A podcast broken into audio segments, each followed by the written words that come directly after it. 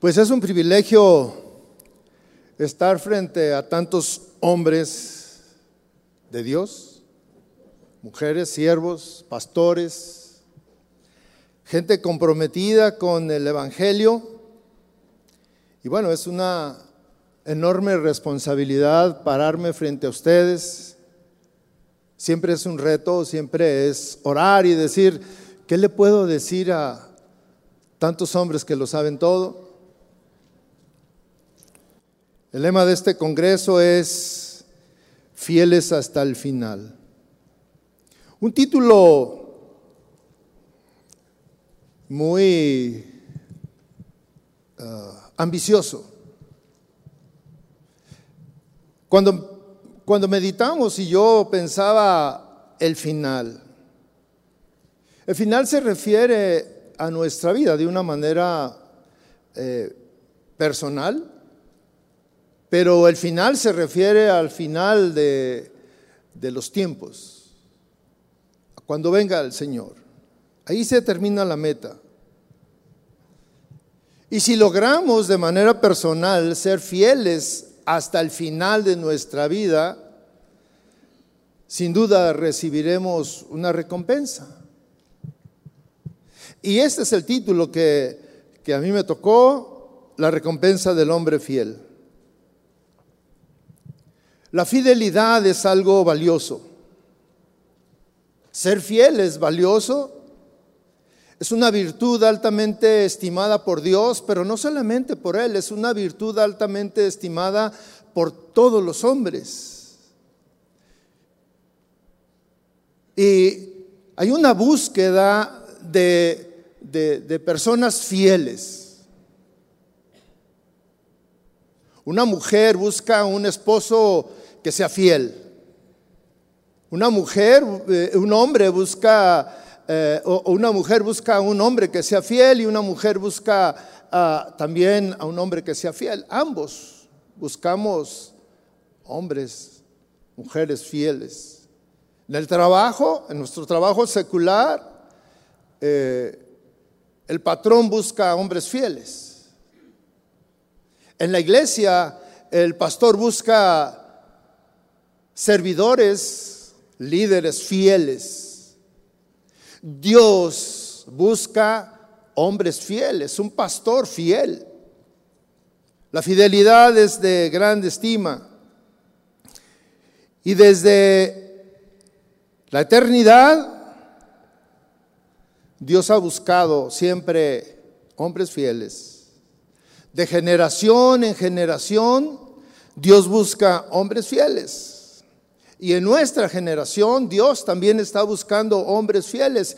Y bueno, yo quisiera que eh, en este evento Dios se sorprendiera de verdaderamente encontrar muchos hombres fieles aquí en este lugar. Que sorprendiéramos a Dios. Que le dijéramos, Señor, no necesitas buscar mucho, aquí estamos, reunidos todos. Dios hizo al hombre en el principio a su imagen y semejanza.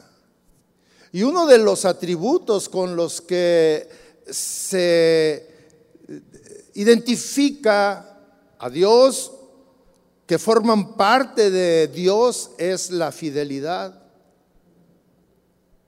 Y si nosotros fuimos hechos a su imagen, bueno, en nosotros debe de existir también esta característica, esta virtud, ser fieles. La fidelidad distingue a Dios, es uno de sus atributos y desde la eternidad Dios ha sido fiel y no ha cambiado nada.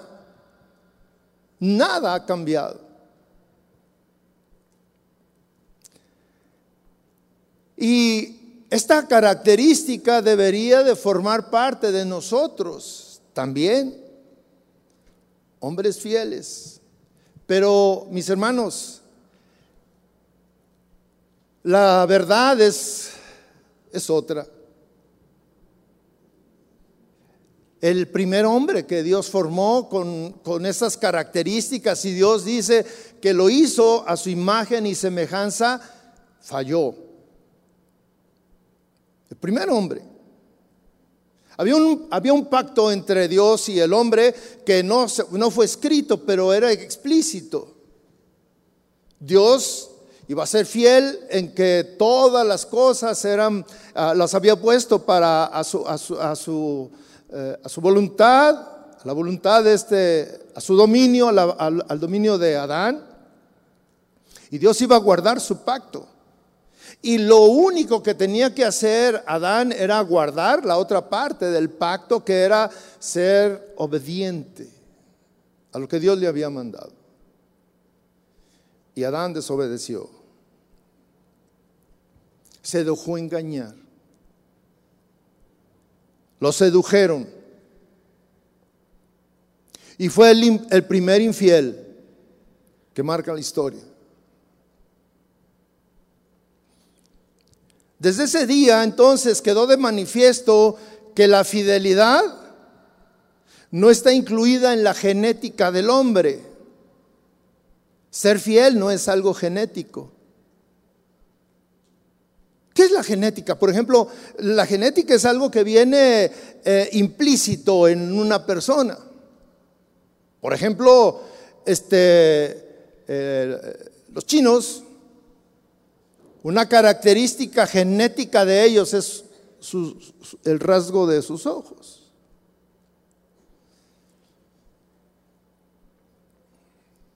Los japoneses, los alemanes altos, güeros.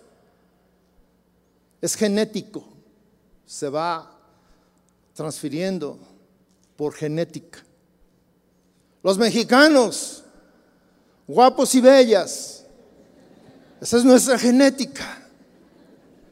Y se va transfiriendo de, de uno a otro. Pero la fidelidad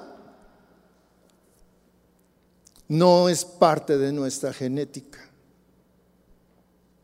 Nadie ha nacido siendo fiel como parte de la herencia que sus padres le transmitieron. Por tanto, la fidelidad tiene que ser cultivada. Se tiene que aprender. Se tiene que aprender a ser fiel. ¿Y de quién lo vamos a aprender? Lo primer, la, el primer fuente de aprendizaje de fidelidad es nuestro Padre. Ahí tenemos a un padre enseñándole a su hijo a guardar su palabra, porque la palabra es algo valioso. La palabra de Dios identifica a Dios como un Dios fiel. La palabra de un padre es, es algo que identifica la característica de ese hombre o de esa mujer. La fidelidad también se aprende del pastor, de nosotros. Nosotros tenemos que ser fieles porque somos un ejemplo de muchos. El apóstol Pablo, en su carta a, los Gálatas, instruye acerca de la necesidad que toda persona, especialmente se está dirigiendo a los cristianos, tienen que de, cultivar. Hay una necesidad que tenemos de cultivar los frutos del Espíritu. Y dentro de los frutos del Espíritu está la fidelidad. De tal manera que Pablo entiende que eh, la fidelidad, si no la tenemos, si no es parte de nuestra genética, se tiene que cultivar. En Gálatas 5:22 dice, está hablando primero de, las obras de la carne, pero enseguida en el 22 dice, en cambio, la clase de fruto que el Espíritu Santo produce en nuestra vida es nueve frutos, amor, alegría, paz, paciencia, gentileza, bondad, fidelidad, humildad y control propio. Y dice, no existen leyes contra esas cosas. Nueve virtudes importantes que deben de formar parte de la vida de un cristiano. Estas, estas características son la esencia de Dios. Y dice que Dios hizo al hombre a su imagen y semejanza. Dios es así. Y una de estas características es la fidelidad. Y dice que el Espíritu Santo es quien las produce cuando tú no la tienes.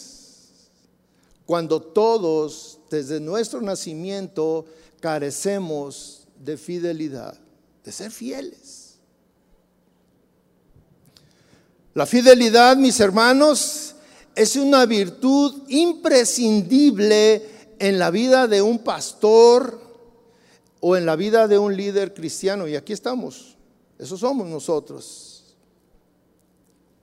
Existen requisitos que no son opcionales en la vida de un pastor. No es opcional, no es si quieres, no es una opción, es una obligación.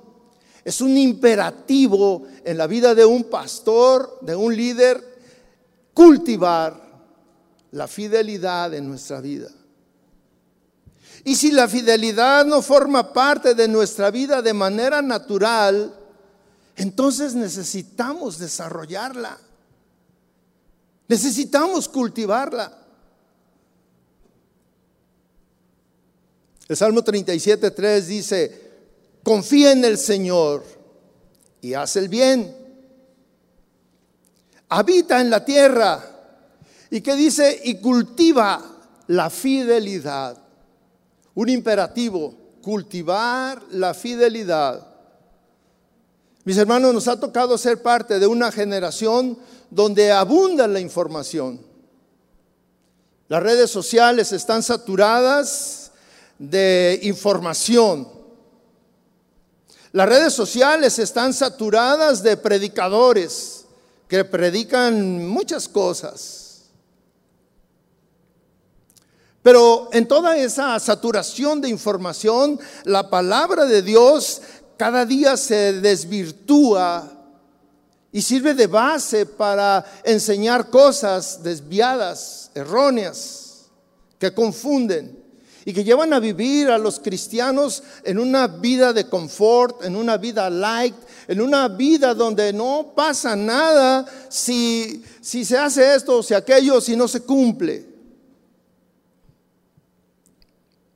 Nosotros hemos sido, convocados a, esta reunión con un propósito. Pero no es llenarlos de información. No ese es el propósito. El propósito es que cada uno de los que hermanos que han participado en este panel traen un mensaje del Señor.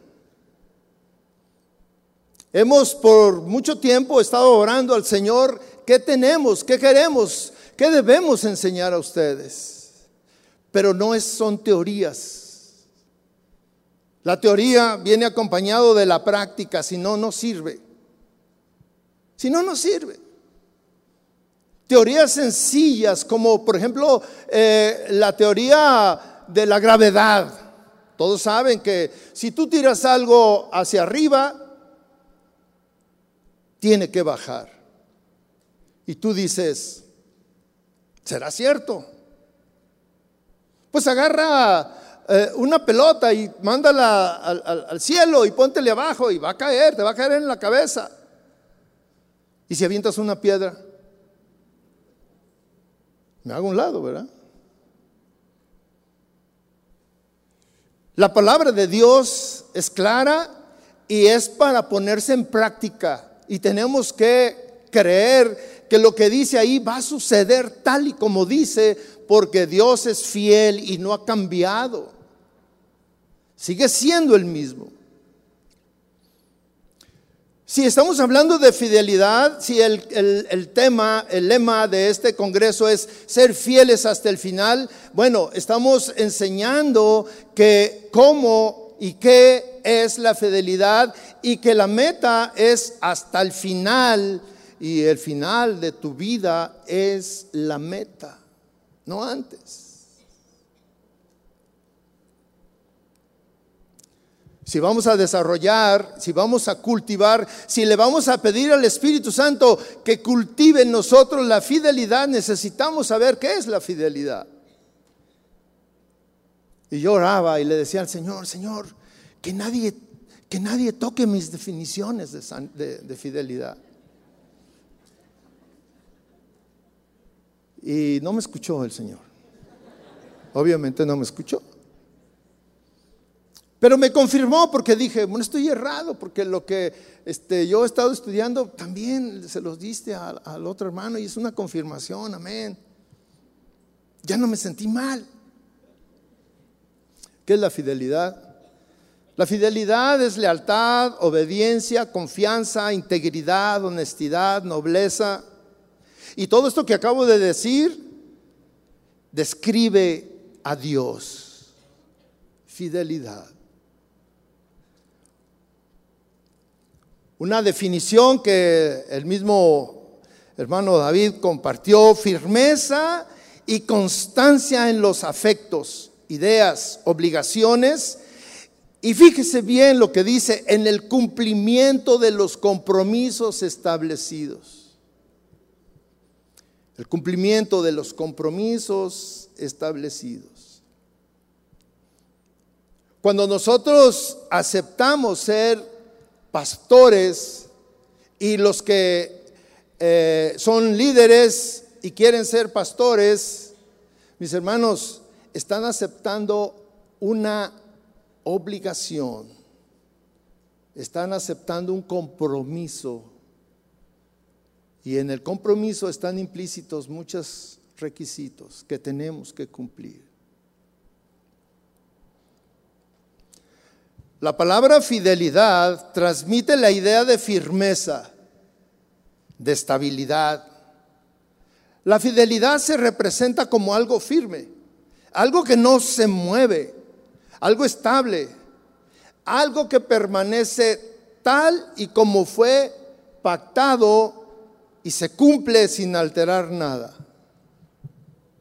Entonces, la fidelidad es, mantener sin alterar un acuerdo un compromiso, un pacto. Pero mantenerlo, mis hermanos, entienda bien eso, escuche, mantenerlo al costo que sea, al costo que sea. Es indudable entonces entender que mantenerse fiel tiene un costo, y un costo elevado, mis hermanos, un costo elevado. Mantenerse fiel a José le costó la cárcel.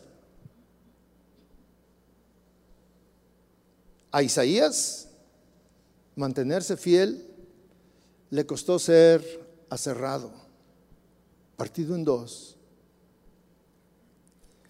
A Daniel mantenerse fiel le costó pasar una noche acompañado de leones.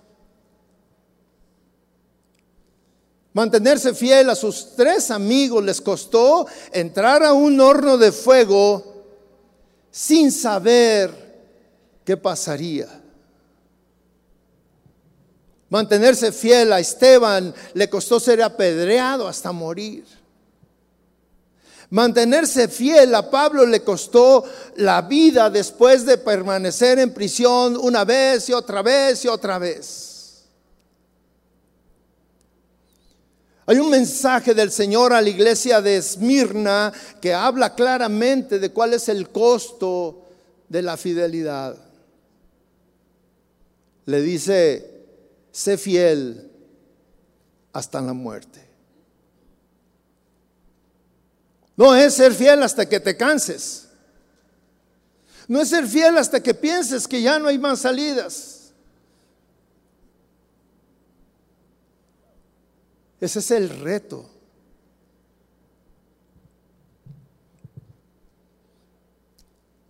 Y si ese es el reto para ellos, y, y, el Señor, lo, este mensaje a la iglesia de Esmirna lo da en el Apocalipsis, quiere decir que también nosotros estamos en el mismo reto, y esa palabra también es para nosotros, ser fiel hasta la muerte. Obviamente que ninguno de los que estamos aquí hemos llegado a pagar ese alto costo, ¿verdad? Porque estamos aquí. Pero si fuera necesario, ¿tú estarías dispuesto a pagar ese costo? Cristo pagó el costo, ese costo sí lo pagó Cristo. Igual que todos los que dije antes. Cristo lo pagó. Él, él para cumplir la misión que Dios le encomendó, dio su vida por ser fiel. Dio su vida por obedecer. Dio su vida por cumplir con el encargo que Dios le hizo.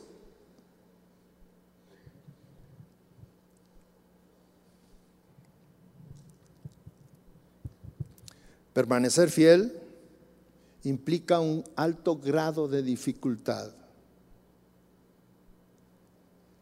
Y es más fácil ser infiel.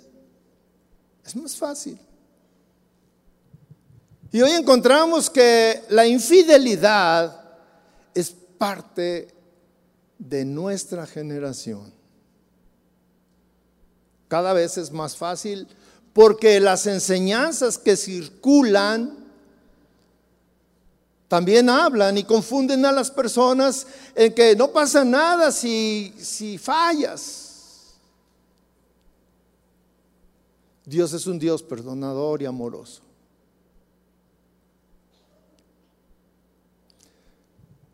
Encontré otra definición que quiero compartir con usted de un diccionario evangélico de teología que dice así, la fidelidad de Dios caracteriza su lealtad al pueblo de su pacto. Dice, y se convierte en un requisito para los hombres que necesitan responder con una lealtad similar a la que Dios actúa. Dios, Dios ha hecho pactos desde el inicio hasta nuestros días. Y Dios ha jurado cumplir sus pactos. Y Dios los ha cumplido en generación en generación. Dios hizo un pacto desde el inicio, desde con Adán y Eva hasta nuestros días. Dios ha hecho pactos y Dios se ha mantenido fiel, firme, estable, no ha cambiado. Y según la definición, esto se, se convierte en un requisito para nosotros de corresponder de la misma manera. En Deuteronomio 7, versículo 9 dice, reconoce por lo tanto que el Señor tu Dios es verdaderamente Dios.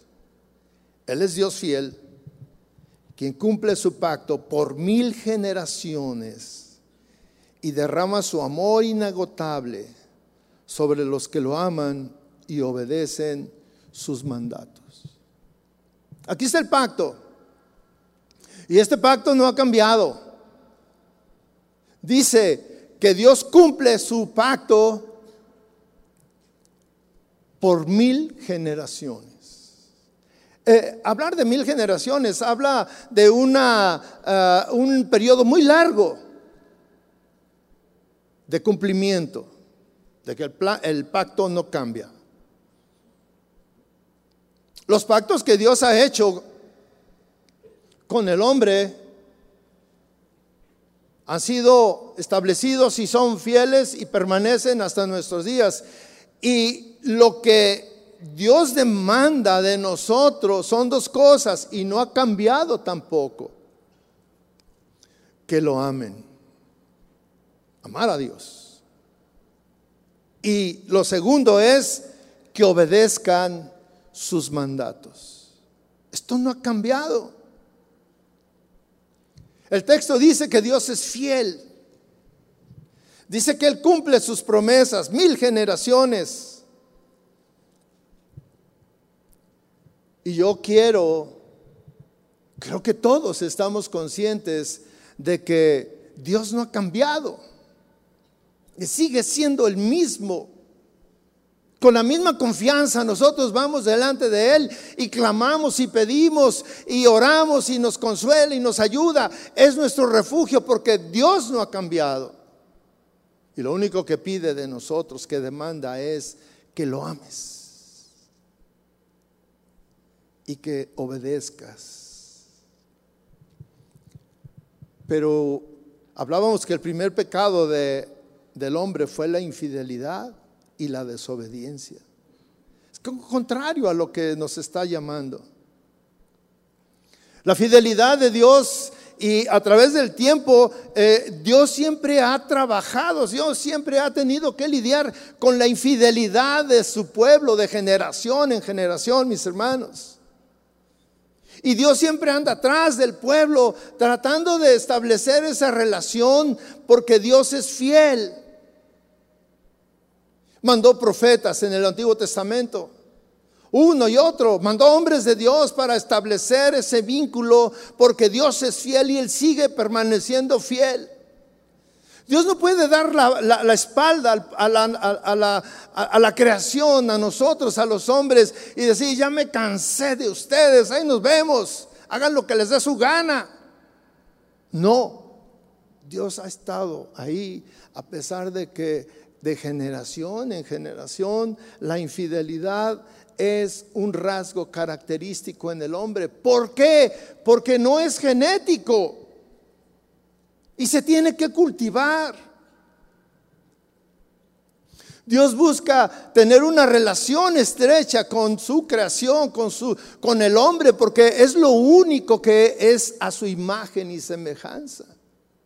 Y por eso quiere tener esa relación estrecha con él. en el Nuevo Testamento, Dios de nuevo, buscando acercarse al hombre, vuelve a hacer un pacto y, encontramos que en el Nuevo Testamento viene el testigo fiel. En el Antiguo Testamento es el Dios fiel, en el Nuevo Testamento es el testigo fiel, Cristo. Cristo es el testigo fiel. En la segunda carta a Timoteo, eh, Pablo le escribe y dice en el capítulo 2, versículo 13, si somos infieles, Él permanece fiel. Dios no cambia. Pues Él no puede negar lo que Él es. Dios es fiel. La única razón por la que Dios permanece siendo fiel es porque es su naturaleza. No puede cambiar.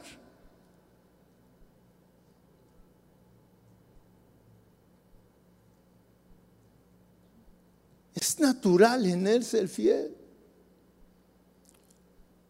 Para que me entienda, imagínese que usted tiene el pelo chino, muy chino. La naturaleza de su pelo es que siempre va a salir chino.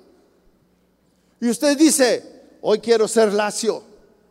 Y se pone este, muchas, muchas cosas para eh, aparentar que es lacio. Ahora se usa las tenazas y, no sé qué tantas cosas.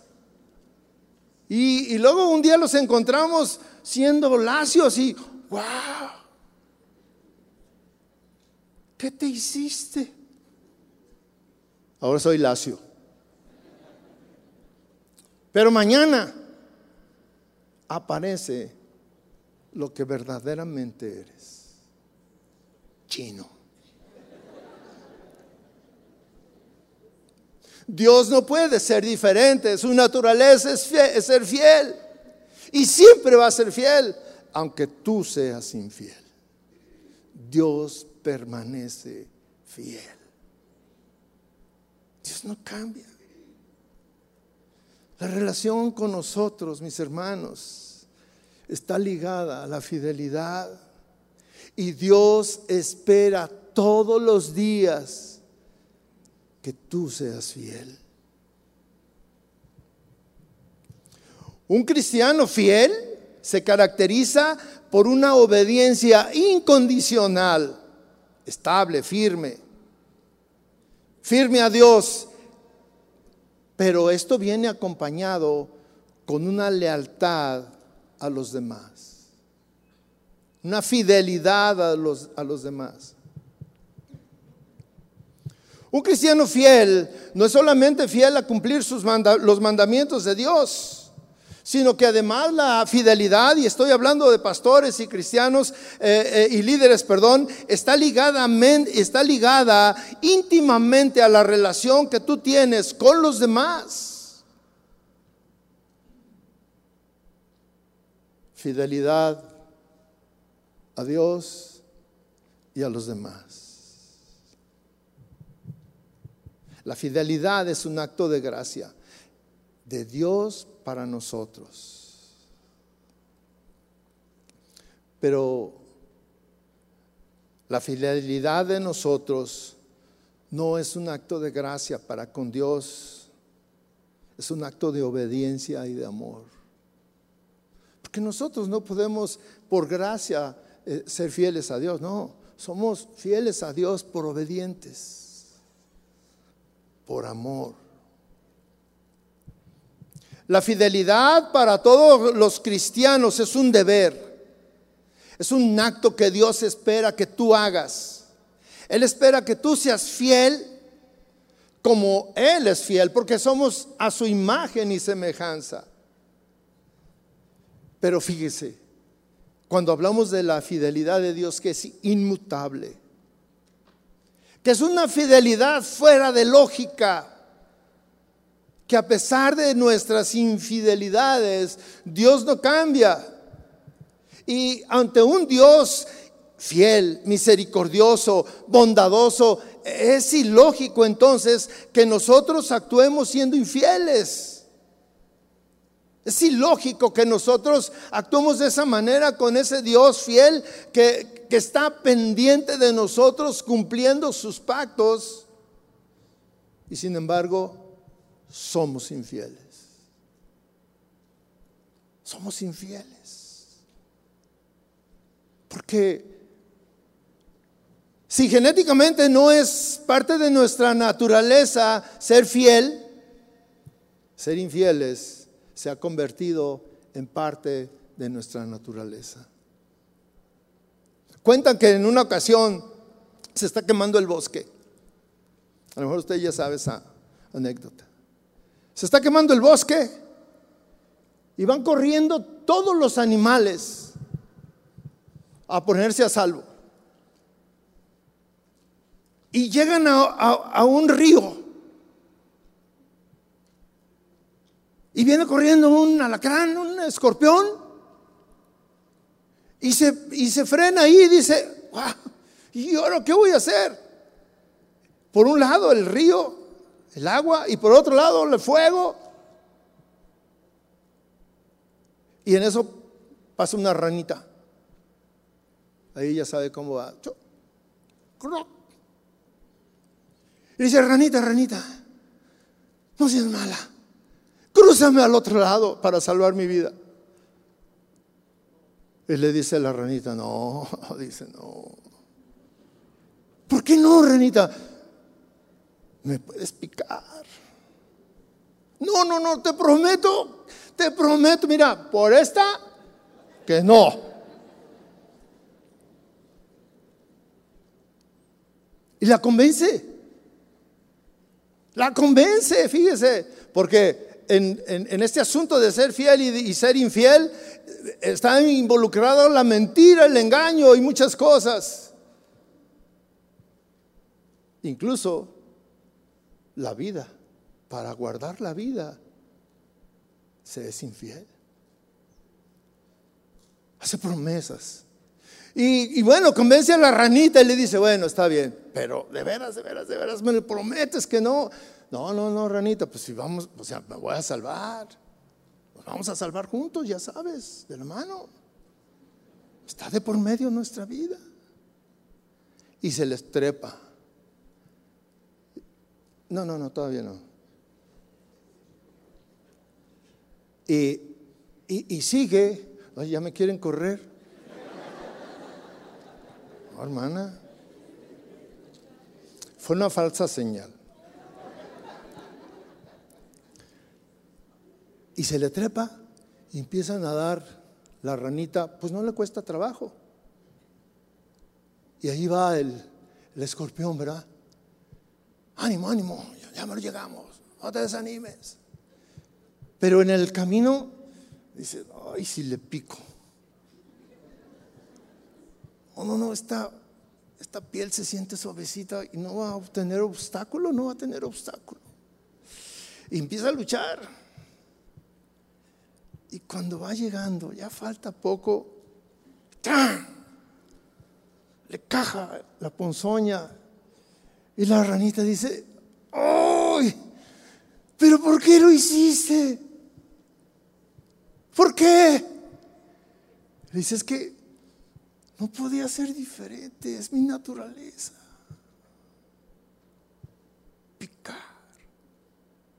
Falló a su palabra. ¿Y qué cree?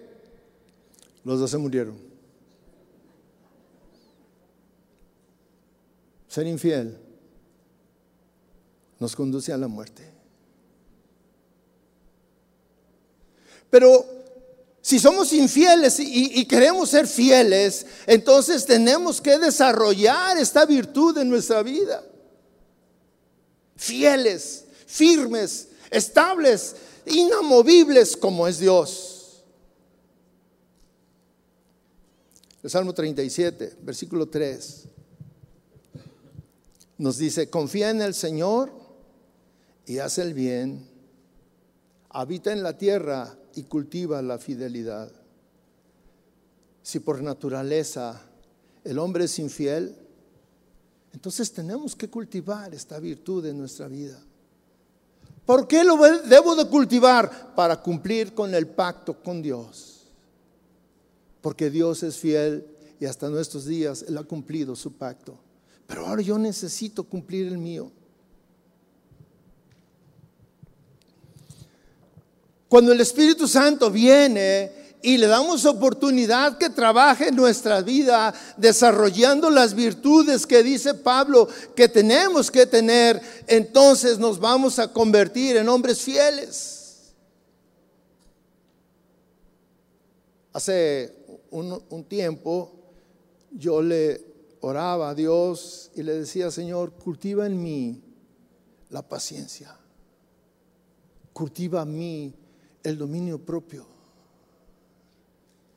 Y ahora le digo, Señor, cultiva en mí la fidelidad, porque es una inclinación natural hacia la infidelidad. Pero yo debo de orientar mi esfuerzo a desarrollar la fidelidad a Dios. En el pasado la infidelidad se daba con la misma frecuencia que en nuestros tiempos. Hoy la infidelidad es algo que caracteriza a muchas personas. Y mire, tan es así que antes eh, eh, y en un tiempo era suficiente la palabra de una persona y, la, y un apretón de manos para sellar un pacto. Y como el hombre es infiel, hoy necesita hacer documentos, hoy necesita dejar de garantía su casa, sus hijos, tantas cosas con las que usted necesita garantizar que sí va a cumplir. La infidelidad es común en nuestros días. La infidelidad de pastores con otros pastores. Usted se puede imaginar eso. El representante de Dios que está por encima del estándar de todos, siendo infiel un pastor con otro. La infidelidad del pastor con las ovejas. La infidelidad de las ovejas con el pastor. La infidelidad de los esposos. En el pasado era común. Era normal la infidelidad de un esposo. Y como esto se ha ido diluyendo, degradando, hoy también la infidelidad de la esposa es común. Infidelidad entre las amistades. Parece que es una epidemia.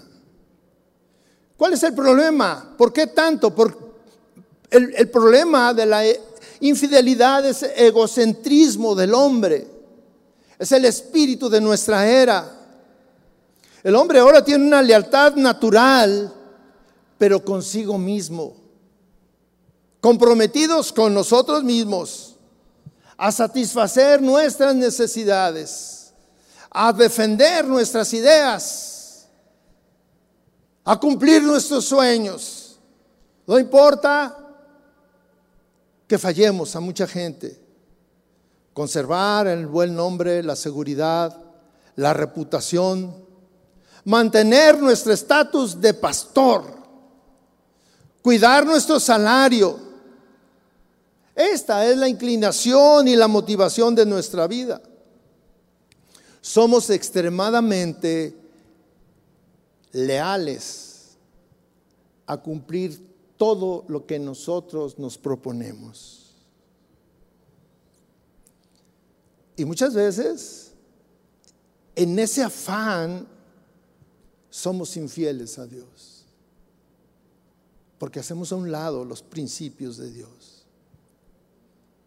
Para ser fiel se necesita morir a mí mismo, a ese egocentrismo. Si no mueres a ti mismo, a tus deseos, a tu posición, a tus derechos, no podrás ser fiel.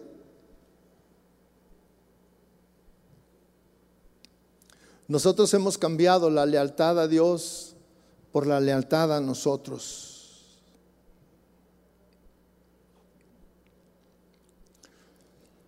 El mejor ejemplo de fidelidad es Cristo. Él es nuestro modelo. Pero seguramente pensarás que, bueno, Cristo no cultivó la fidelidad, porque Cristo era Dios. Ok. Pero fíjese cómo dice, antes de dar otro ejemplo, en Filipenses 2, versículo 5 dice, haya pues en ustedes esta misma actitud que hubo también en Cristo Jesús, el cual aunque existía en forma de Dios, no consideró el ser igual a Dios como algo a qué aferrarse. Para ser fiel no necesitas aferrarte a lo que dicen, al estatus, a tu posición. Un ejemplo dice que Cristo no consideró, por su mente no pasó aferrarse a su estatus de Dios. Dios no se aferró a ese estatus de decir, no, no, no, espérense, yo soy Dios. Y a mí me van a atender y a, dar esas atenciones que se le rinden a Dios, como decía nuestro hermano. No, pues este, este, yo soy. Me decía el pastor cuando estábamos antes de empezar aquí, fui a, recibir las últimas instrucciones y me dijo, ¿quieres que te anuncie? ¿Quieres que te presente? dije, sí, que se apaguen las luces, que venga un reflector y que digan, con ustedes, el único, el incomparable. Cristo no se aferró a eso, Él se despojó para ser fiel. Y dice que nosotros debemos tener la misma actitud. ¿Qué tengo que hacer para eso? Bueno, tienes que cambiar tu mente, tus pensamientos, lo que tú crees que eres y mereces. No, yo merezco un trato de pastor. Ah, ¿mereces un trato de pastor? Sí. Yo merezco un trato de pastor. Bueno, si nos vamos a, cómo debe de ser el trato hacia un pastor, bueno, eres el siervo. Ten mi maleta, cárgamela. No, no, no, no. Yo soy el pastor. Pero ¿quieres el trato de pastor? Hace algunos años y no se me olvida. Esta es una anécdota, eh, anécdota que me desilusionó, pero el pastor, mire, yo estaba ya en el piso tirado y el pastor llegó con una espátula para levantarme, que estaba completamente embarrado, caído, desilusionado. Hubo un, evento aquí donde vinieron igual muchos hombres ungidos y en ese tiempo pues yo era el chalán, como dijo nuestro hermano David, era el ayudante del ayudante, era el chaleco, así, el chaleco. Y me dijo el pastor, el pastor ya era el pastor, y yo era el chaleco. Entonces me dijo, puedes ir a recoger a un hermano. Y en ese tiempo yo traía una camioneta, pues más o menos de buen ver. Y me dijo, ¿puedes pasar por él? Le dije, sí, con gusto. Y ahí estoy, ya sabe, siervo fiel y, y siempre ahí este, dispuesto a la hora que sea. Entonces, ya vienen los hombres estos de traje y toda la cosa, y bueno, uno de guarache y todo, pero con buena disposición. Y, me dice, y le digo, este, yo vengo por ustedes. Ah, usted viene por ustedes, sí. Pero el que, con el que estaba yo hablando era otra persona, el pastor, el ungido, el hombre de Dios, no se dirigía conmigo. Había un filtro. Y yo dije, ¿qué onda, no? Y en mi poco inglés yo dije, ¿what?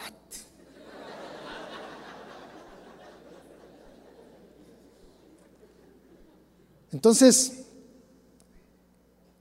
le digo, ok, voy a traer mi, auto. Llego y, estaciono mi camioneta ahí. Y luego le digo, no, pues aquí. Y luego dice, el hombre de Dios, el ungido, dijo, ¿No iban a mandar una suburban? Y yo lo volteé a ver y dije, bueno, si no les gusta mi carro, busquen en qué irse. Porque el celo de Dios ya había entrado a mi corazón.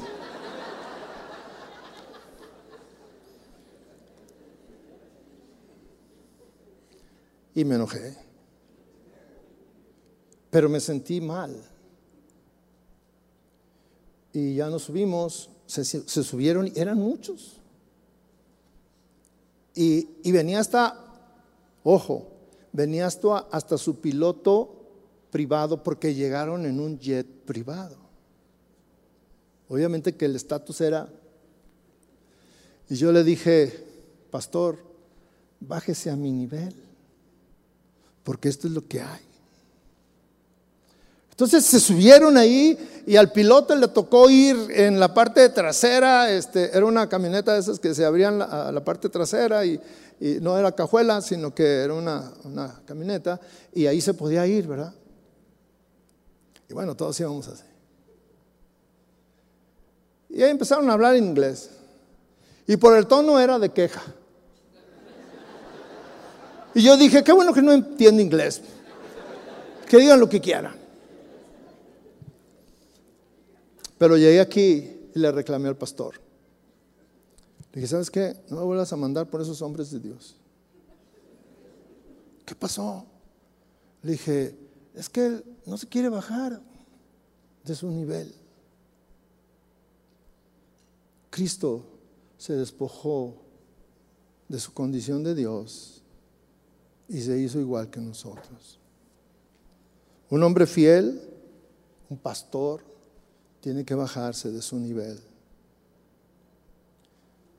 y pensar que si nosotros somos pastores, si somos líderes, entonces, mis hermanos, si nuestros actos y actitudes no glorifican a Dios, entonces somos infieles.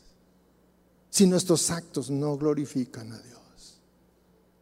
Si lo que hacemos y decimos no traen gloria a Dios, entonces somos infieles. En Lucas 12:47 dice, y aquel siervo que sabía la voluntad de su Señor y que no se preparó conforme a su, a su voluntad, recibirá muchos azotes. Aquel siervo que sabía la voluntad de su Señor. Un pastor especialmente es un siervo del Señor. Y hemos venido aquí a escuchar ideas, pensamientos, teorías la palabra de Dios y eso nos convierte en que estamos sabiendo, conociendo cuál es la voluntad de Dios. Pero si no lo haces, si no actúas conforme a la voluntad de Dios, recibirás muchos azotes.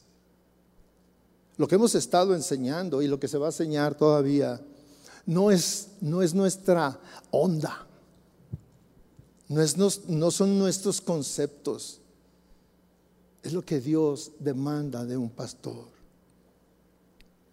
Mientras más entendemos y menos obedecemos, más infieles somos.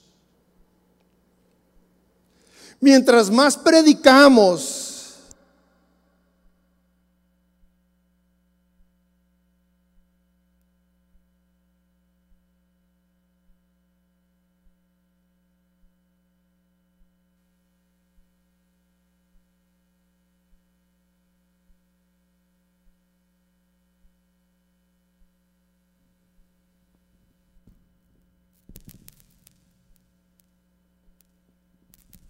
Sí, bueno.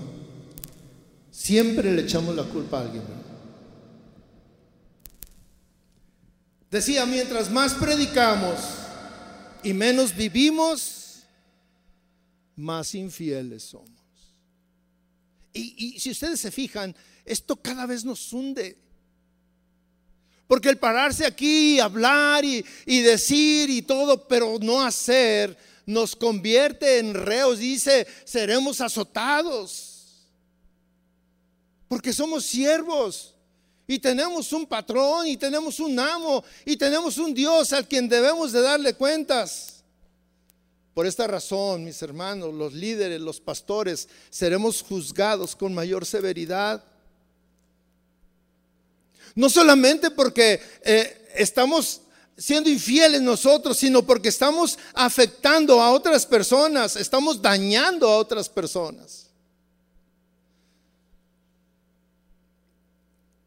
Porque si estamos solamente pensando en nosotros, mantener, mantener una imagen, un estatus, una posición, sentirte que llegaste y que porque tú llegaste todo va a ser diferente mi hermano, esa no, esa no fue la actitud que tuvo Cristo Jesús. Y se supone que nosotros lo tenemos como a Él, como nuestro ejemplo. Y queremos hacer lo que Él. En Lucas 6, a mí me encanta esta, y siempre lo digo. Lucas 6, 46. ¿Por qué ustedes me llaman Señor, Señor y no, o no hacen lo que yo digo? Es una pregunta muy intensa, muy profunda.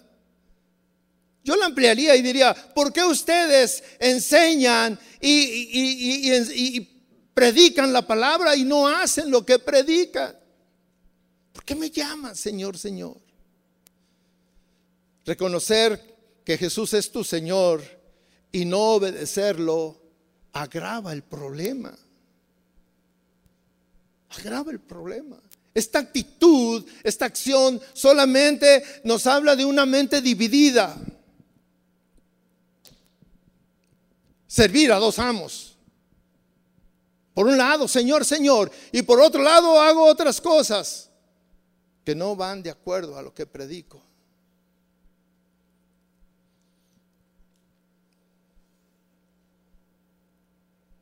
La fidelidad se expresa con una actitud de obediencia, de mantenerte firme, se expresa cada día, suceda lo que suceda. Mantenerse fiel a pesar de todo, porque Dios es fiel y Dios no cambia. Y el asunto es que nosotros debemos hacer igual. Igual. Estas palabras, esta actitud de obediencia debe ser un estilo de vida. Lo que tú no decides en la mente es algo que no vives en tu vida. Tu mente controla tu vida. Es necesario tomar decisiones, decisiones. Si hablamos de ser fieles hasta el final, nos habla de eh, que debemos de poner nuestra mente, nuestra meta en cosas celestiales.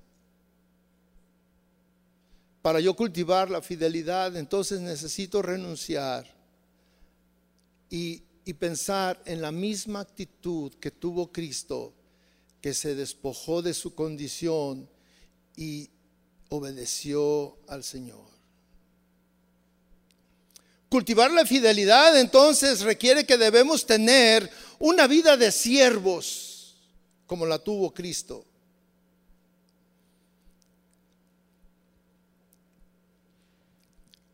Fíjese esto que yo encontraba como pastores. En nuestro caso, la manera de ser fieles a Dios es sirviéndole a los hombres. Y mire este termómetro. Si las personas a quienes tú les debes de servir no pueden verte como un siervo, entonces estás faltando a tu llamado. Y si estás llamando a tu llamado, estás faltando a quien te llamó, porque Él te llamó a imitarlo. Y si faltas a quien te llamó, eso es desobediencia. Y la desobediencia es deslealtad. Y la deslealtad es infidelidad.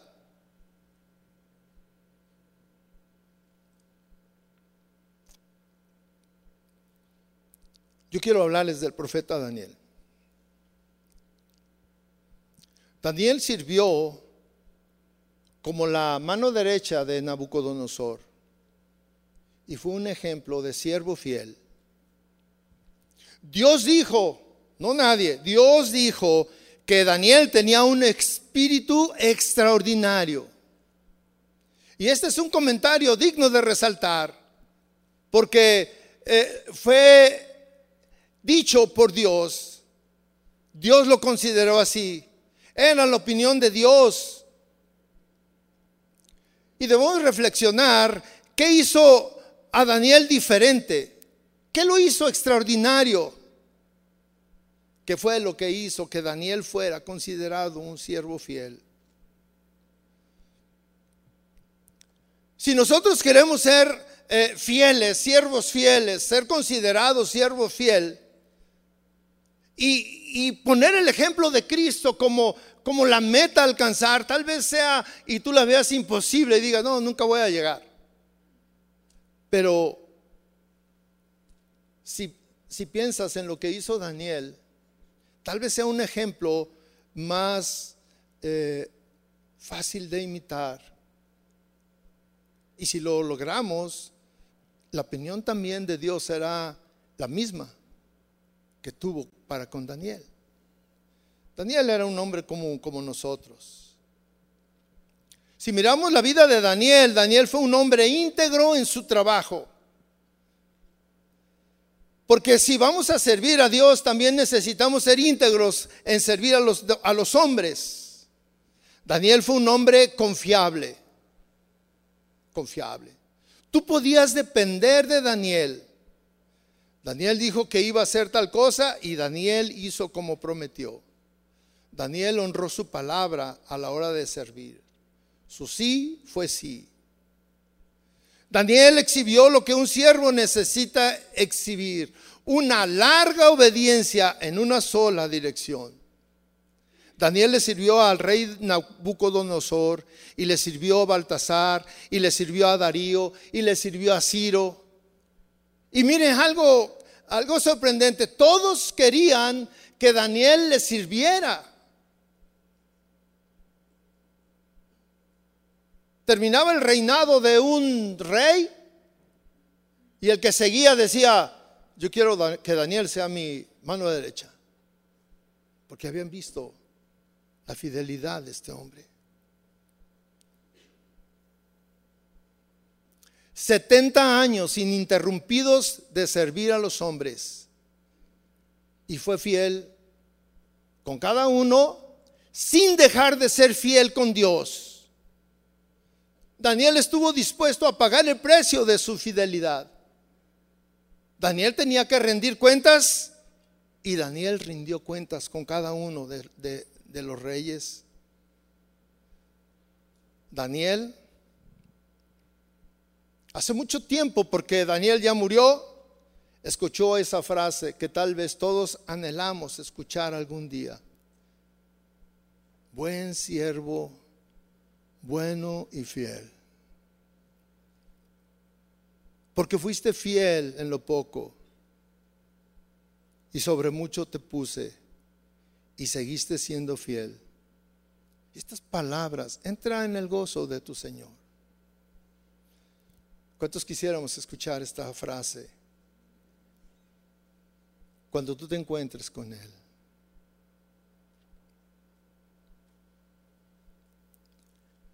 Cristo conoce la vida de todos nosotros.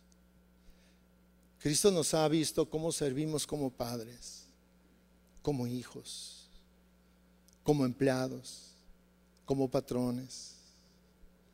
Cristo nos ve cómo servimos como líderes, como pastores.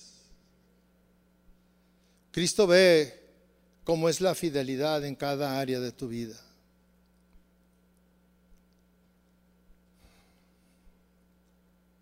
Que Él te recomiende y diga, fulano, nombrándote a ti, es un hombre extraordinario. Ser fiel implica creerle a Dios a pesar de las consecuencias. Implica servirle a Dios a pesar de, de falta de evidencias. Dios le dijo a Noé, construye un arca que va a llover. En medio de un lugar donde no había llovido. Y, no había una evidencia de que ahí caían tormentones, no. Era una, era una sequía impresionante. Y se puso a construir un arca y se tardó 120 años. Y no había evidencia. Y él estaba obedeciendo. Y un día empezaron a caer gotas. Y Noé dijo, esto es lluvia. Y fue la señal para meterse ahí al arca. Y no fue una tormenta, fue un diluvio.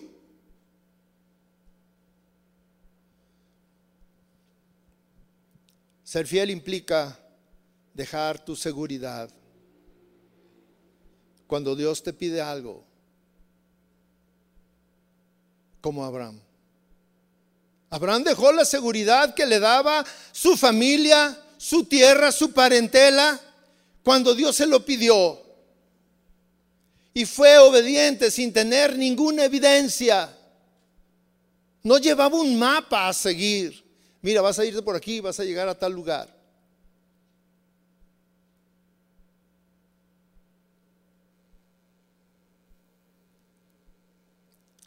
Ser fiel implica que estás dispuesto a ser maltratado como el pueblo de Dios antes de disfrutar los placeres de Egipto, como lo hizo Moisés.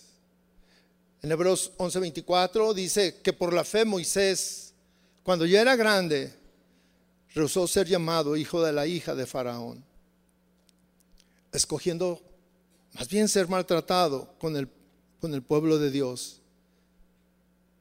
que gozar de los placeres temporales del pecado.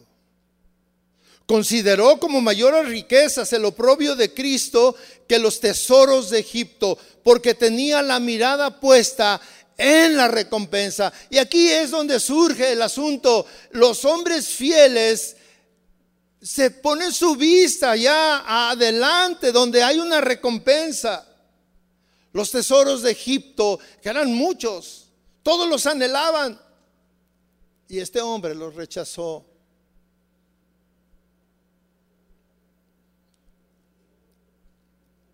caminar con Dios es un camino largo, pero hay una meta.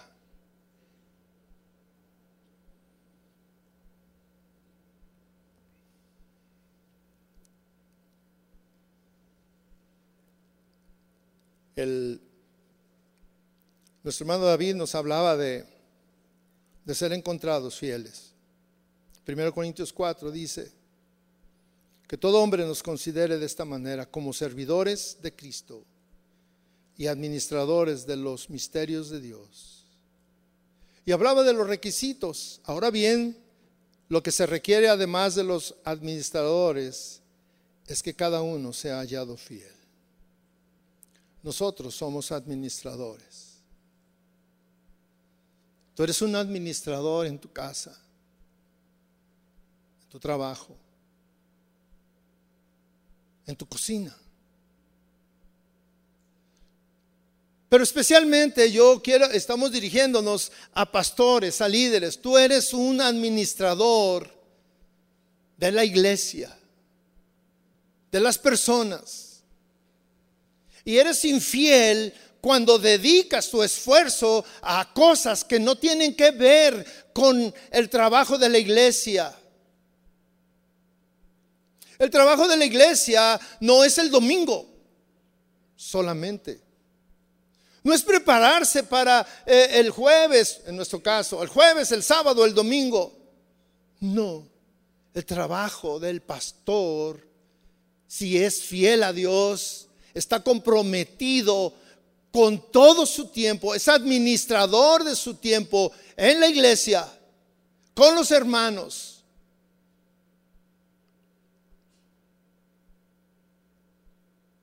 Dios eh, ha hecho un compromiso contigo de fidelidad y Dios espera de ti, pastor, un compromiso de fidelidad en tus actividades en la iglesia.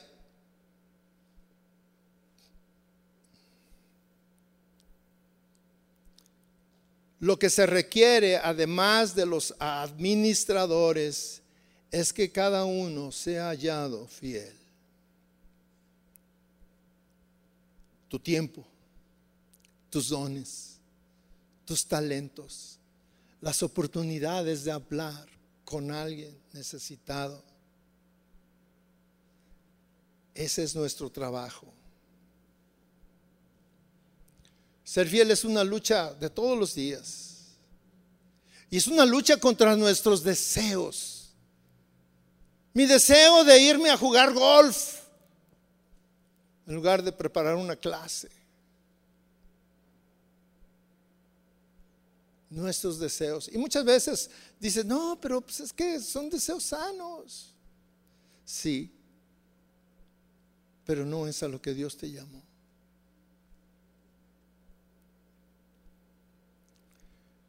Tú puedes estar seguro que tu fidelidad será recompensada. Como consecuencia de su fidelidad, Dios le dio a Abraham un hijo a la edad de 100 años. Algo imposible. Imposible a nuestra mente. Mire, nosotros hace unos días estábamos platicando de una pareja y, este, y bueno, ellos quieren tener un hijo, pero ella ya tiene, no sé, 48 años. Y nosotros hablábamos y decíamos, no, es que eso ya es imposible. Ya no se puede. Es un alto riesgo. Pero Dios permanece fiel por mil generaciones. Dios porque vio a, la fidelidad de Abraham. Dios le dio un hijo a la edad de 100 años, cuando todos habían perdido la esperanza, cuando él había perdido la esperanza de ser padre. Por su fidelidad, Dios tomó a José y, y lo usó para salvar una nación. Dios le prometió a José que si era fiel a su palabra, eh, y no se desviaba ni a derecha ni a izquierda, él tendría éxito en sus caminos, perdona Josué. Y Josué tuvo éxito en la conquista de la tierra prometida. El culmen de, de la recompensa lo tuvo el Señor Jesús. Porque por su obediencia, por su fidelidad, Dios lo puso, Dios le dio un nombre que está sobre todo nombre. De manera que al nombre de Jesús se dobla toda rodilla, todo lo que está en la tierra, sobre la tierra, debajo de la tierra, y cada lengua confiesa que Jesús es el Señor. Y todos esos privilegios y esa posición se la dio Dios a Jesucristo por su fidelidad.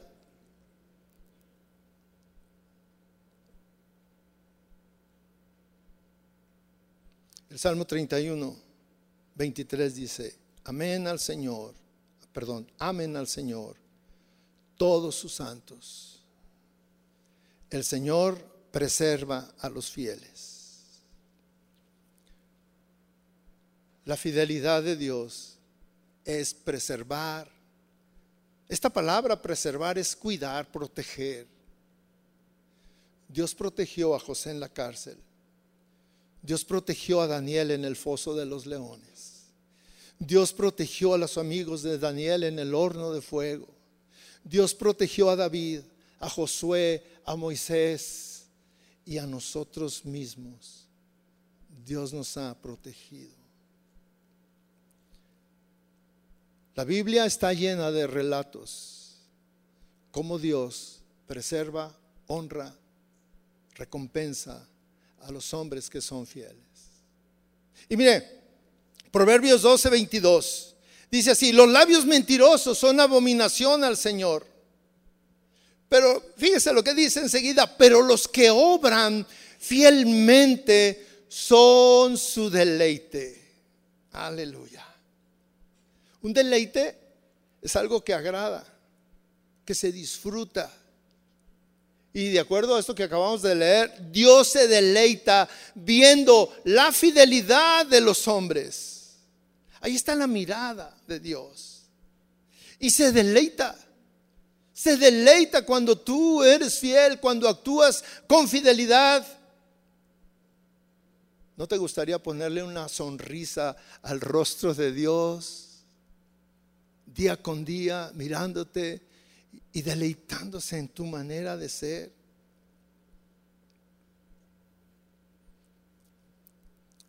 Quiero terminar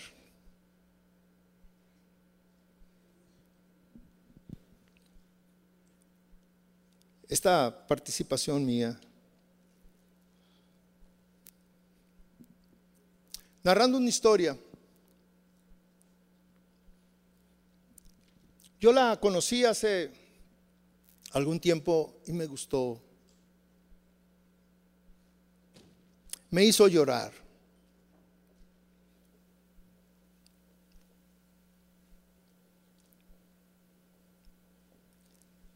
Y tal vez me sigue haciendo llorar.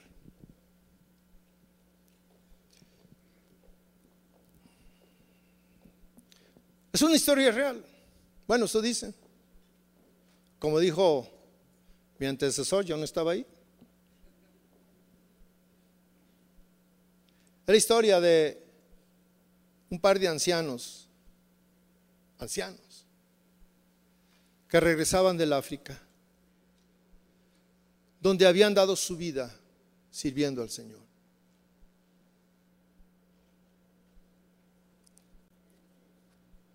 Sirvieron fielmente a Dios dieron su vida, pero cuestión, por cuestión de su edad, ya difícil, ancianos, regresaban a los Estados Unidos, su casa.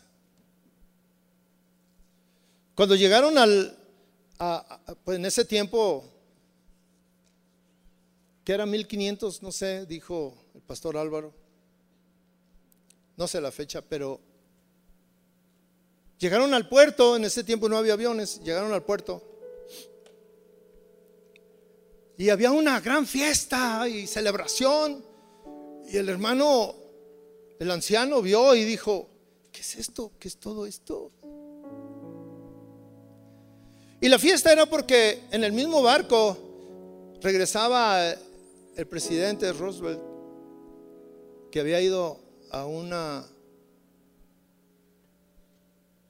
excursión de caza. Habían ido a cazar animales. Pero ya regresaba a casa.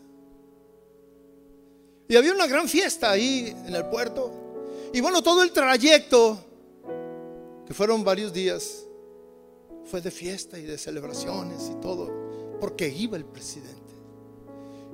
Y cuando llegaron a los Estados Unidos al desembarcar, bueno, era una fiesta todavía más y bandas y todo esto. Y se bajó este par de ancianos.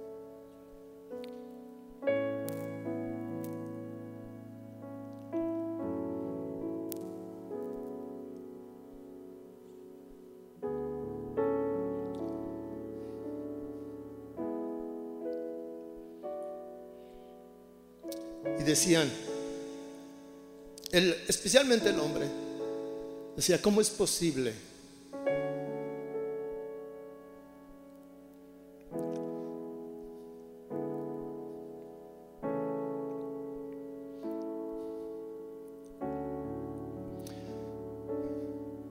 Que nosotros que dimos nuestra vida a Dios,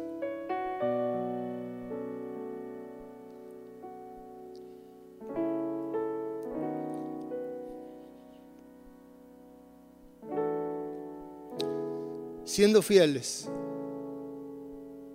nadie nos reconozca. Se fueron a su casa. Y este hombre empezó a renegar y le decía a su esposa, no es posible que Dios nos trate así.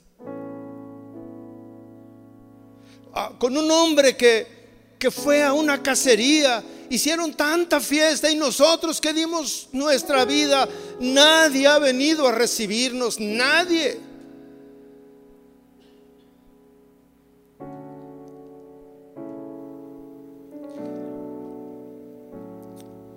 La señora le dice, mi amor, ve y reclámale a Dios. Quizá él tenga la respuesta. Y se metió, dijo, tienes razón.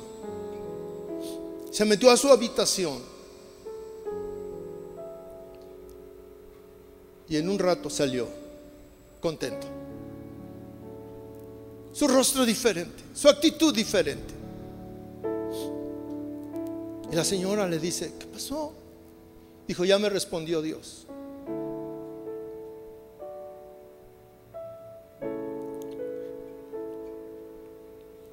Dijo, ¿y qué te dijo? Me dijo, es que no has llegado a casa.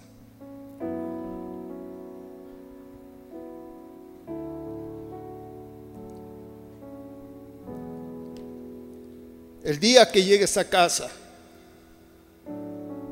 recibirás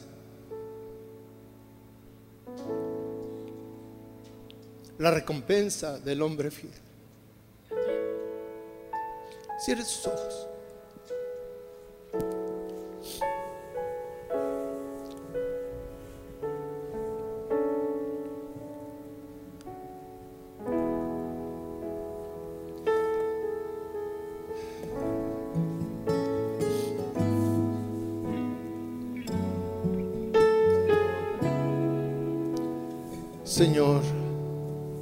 Ciertamente somos imperfectos, infieles. Y tal vez hemos fallado una vez y otra vez y otra vez. Pero tú eres fiel, Señor. Y un día yo anhelo ese recibimiento.